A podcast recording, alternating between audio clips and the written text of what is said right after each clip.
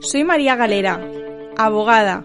Bienvenidos a mi podcast, Esencia Legal, donde hablaré de la actualidad jurídica. En esencia lo que necesitas.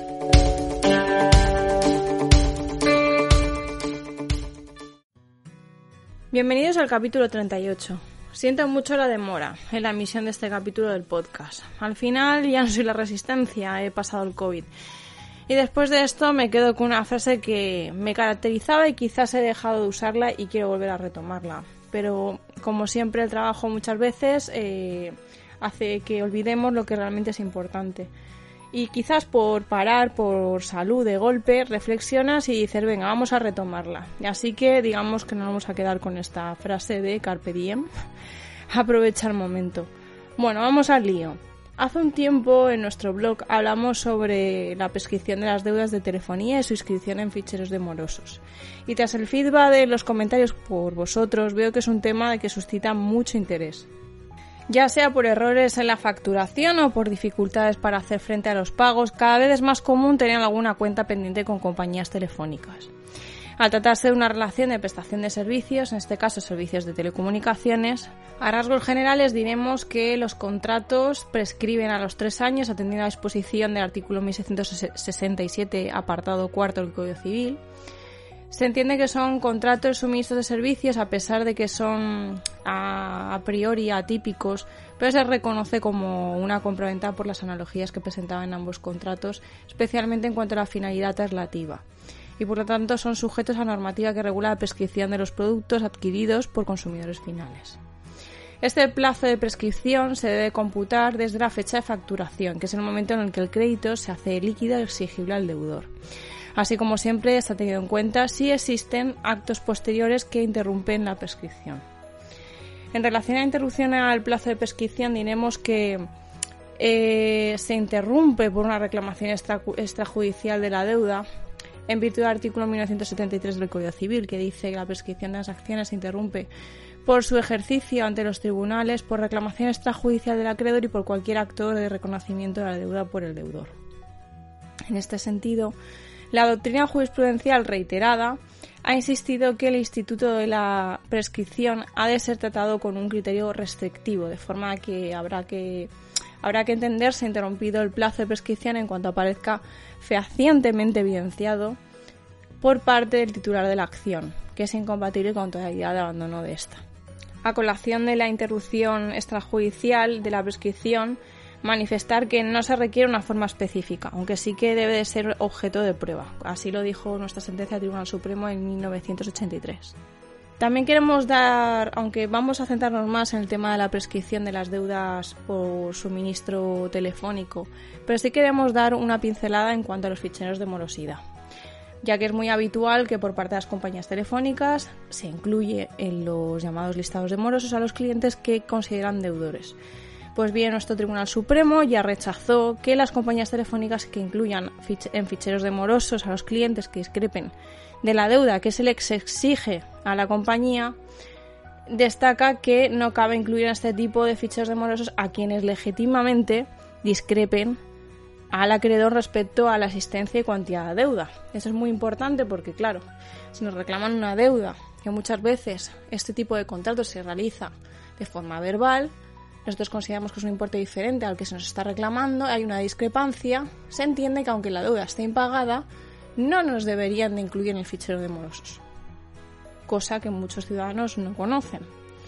El Supremo condenó en un, hace bastante tiempo a una empresa de reclamación de deudas a indemnizar a 10.000 euros por daños morales a una mujer cuyos datos se incluyó en dos registros de morosos por una deuda de 200 euros que Vodafone le reclamaba en relación a servicios de telefonía móvil y con la que estaba de desacuerdo, ya que mm, digamos que el tribunal consideró que fue declarada una vulneración de su derecho al honor.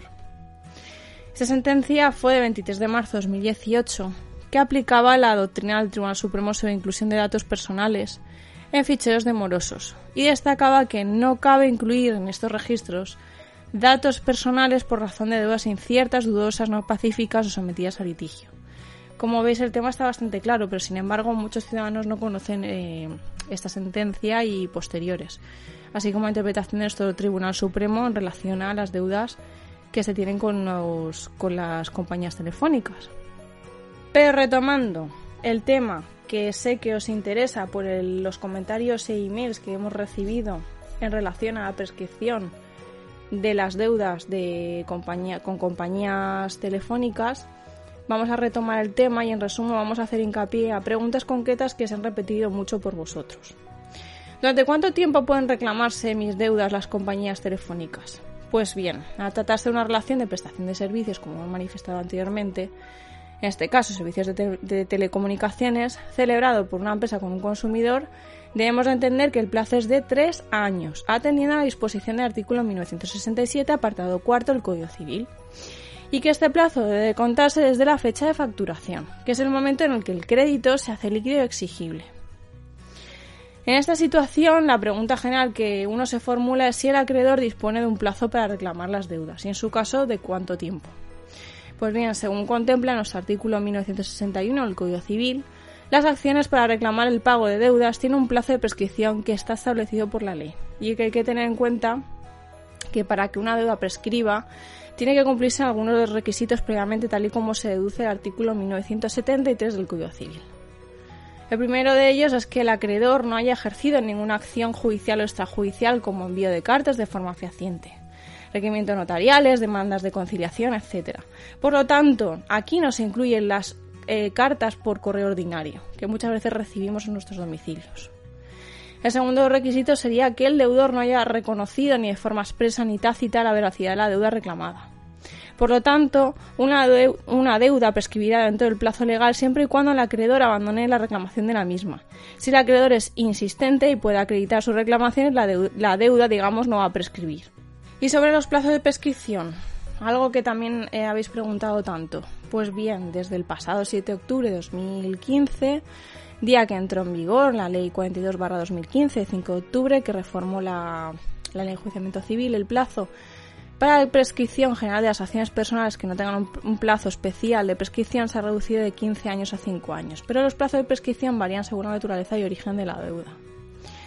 Los más habituales, en el caso de deudas de suministros como electricidad, teléfono, gas, no hay unanimidad en la jurisprudencia. La jurisprudencia mayoritariamente considera que las deudas contraídas con las empresas de suministros tienen una prescripción de tres años, conforme hemos manifestado el artículo 1967, párrafo tercero del Código Civil, al entender que afectan a consumidores usuarios. Sin embargo, existe cierto sector de jurisprudencia que entiende aplicable el plazo de cinco años también, establecido por el artículo 1966 en el caso de según, eh, según el que se regula la prescripción de los pagos que debe hacerse por años o en plazos más breves. En cualquier caso, la prescripción de una deuda no es algo automático, ni se aplica de oficio por el tribunal. La parte que la alegue, en este caso el deudor, debe probar el día a partir del cual se empieza a computar dicho plazo, así como el mismo atascuido sin que el acreedor ejercitará su derecho. Por lo tanto, es importante estudiar caso por caso y espero que haya sido este contenido de interés, pero sin duda quiero que, nos quedemos con esta reflexión, aunque aparentemente es un tema sencillo, requiere estudiar todos los casos. Cada caso es individual y es diferente. No hay un patrón general para todos los casos. Bueno, nos vemos en el próximo capítulo.